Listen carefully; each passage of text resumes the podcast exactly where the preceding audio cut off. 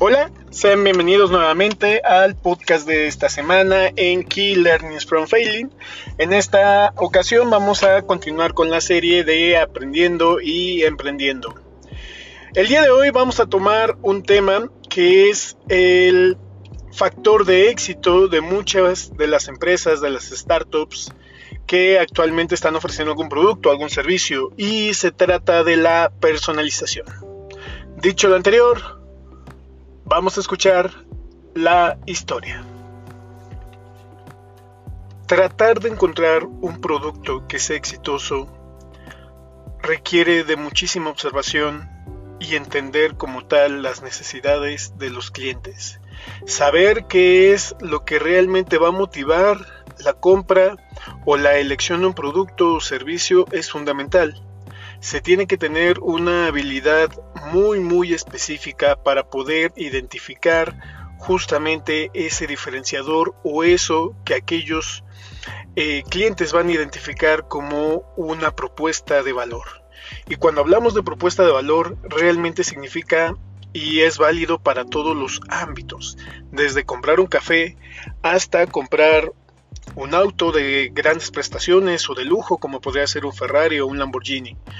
Realmente el diferenciador hoy en día está recayendo en cómo hacemos único ese producto o servicio. Vamos a ver un claro ejemplo de lo que ya está tal vez un poco choteado en la industria, pero es la personalización del café. ¿no? Hace tiempo, hace algunos años, yo recuerdo cuando iba en la universidad, antes de que llegara esta cadena mítica de la sirenita a, México, pues eh, tú ibas a una cafetería y simplemente pedías un café y listo. No había nada más que mejorara de alguna manera la experiencia de la compra de ese café.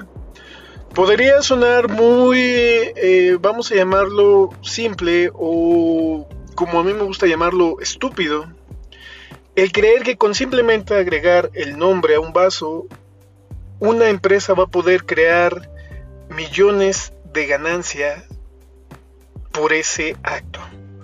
Y la realidad es que fuera de todo el el, la, la, digamos, eh, imagen mental de que ellos crean una experiencia y compras eh, realmente la experiencia y que ellos no venden café y todo eso que escuchamos de hablar de muchos influencers y muchos, entre comillas, especialistas, la realidad es que lo que ellos están haciendo es ofrecer una personalización. Y la personalización no va no solamente al nombre de ponerlo en el vaso, sino que te ofrece una gran gama en la cual tú puedes crear un café único para ti. Es más, si algo no está en el menú, tú puedes agarrar cualquiera de los ingredientes que ellos tienen a su disposición y puedes crear tu bebida perfecta. Ese es su eslogan.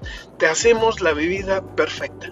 La bebida perfecta para ti nuevamente estamos hablando de la personalización.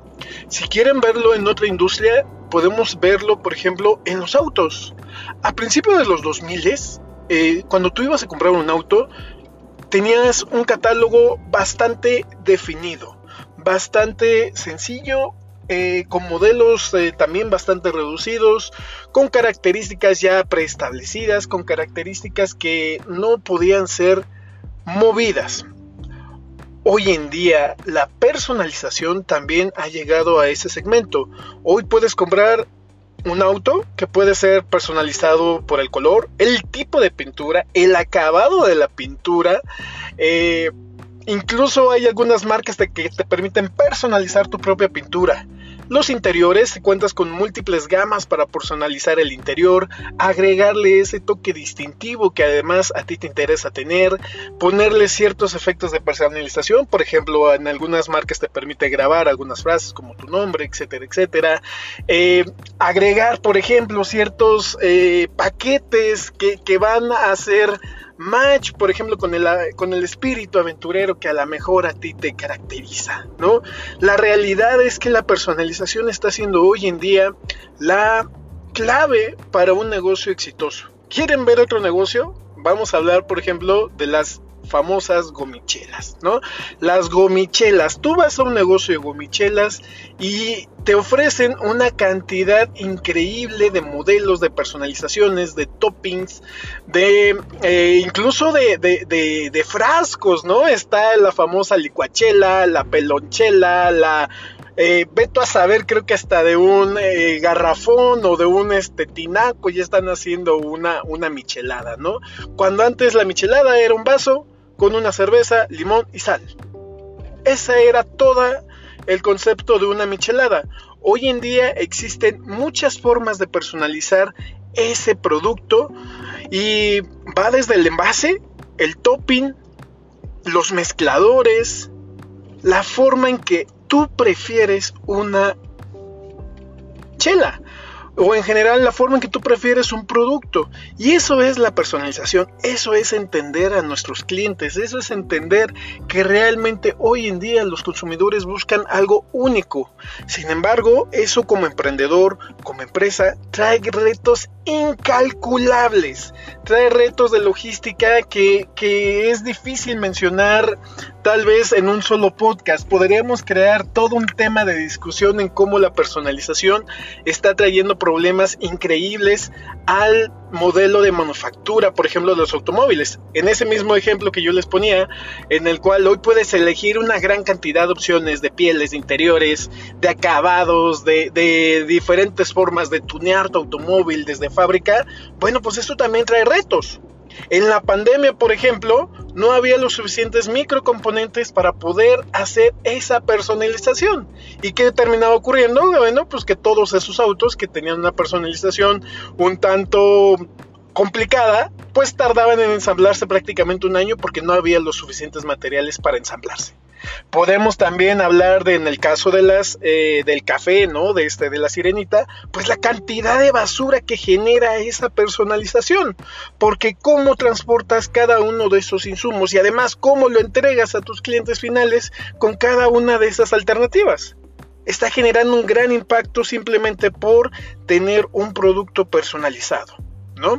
Y bueno, pues hablábamos también de las famosas chelas, ¿no? Pues estamos hablando de una mayor adopción de ingerir bebidas alcohólicas. Todo trae un riesgo como tal. Sin embargo, retomando el tema del día de hoy, pues la personalización realmente tiene que estar en tu producto.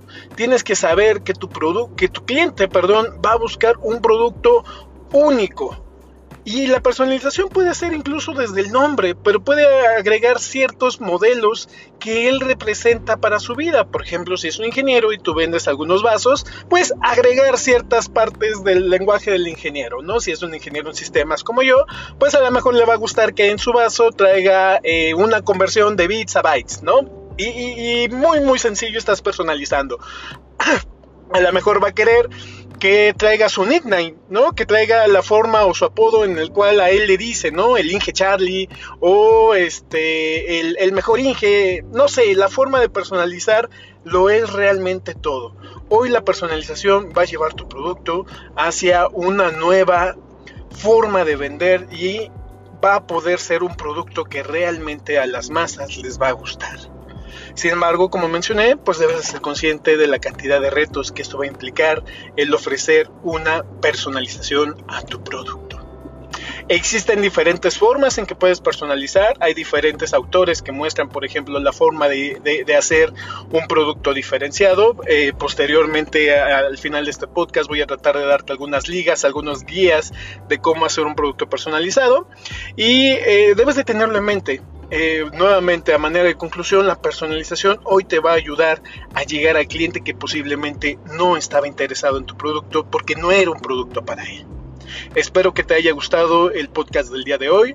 Por favor, eh, para mí es muy importante que me puedas compartir tus ideas al respecto de mi podcast para poder seguir creciendo. Te espero la siguiente semana y eh, muchas gracias por acompañarte. Nuevamente me despido de ti, tu amigo Charlie. Hasta luego.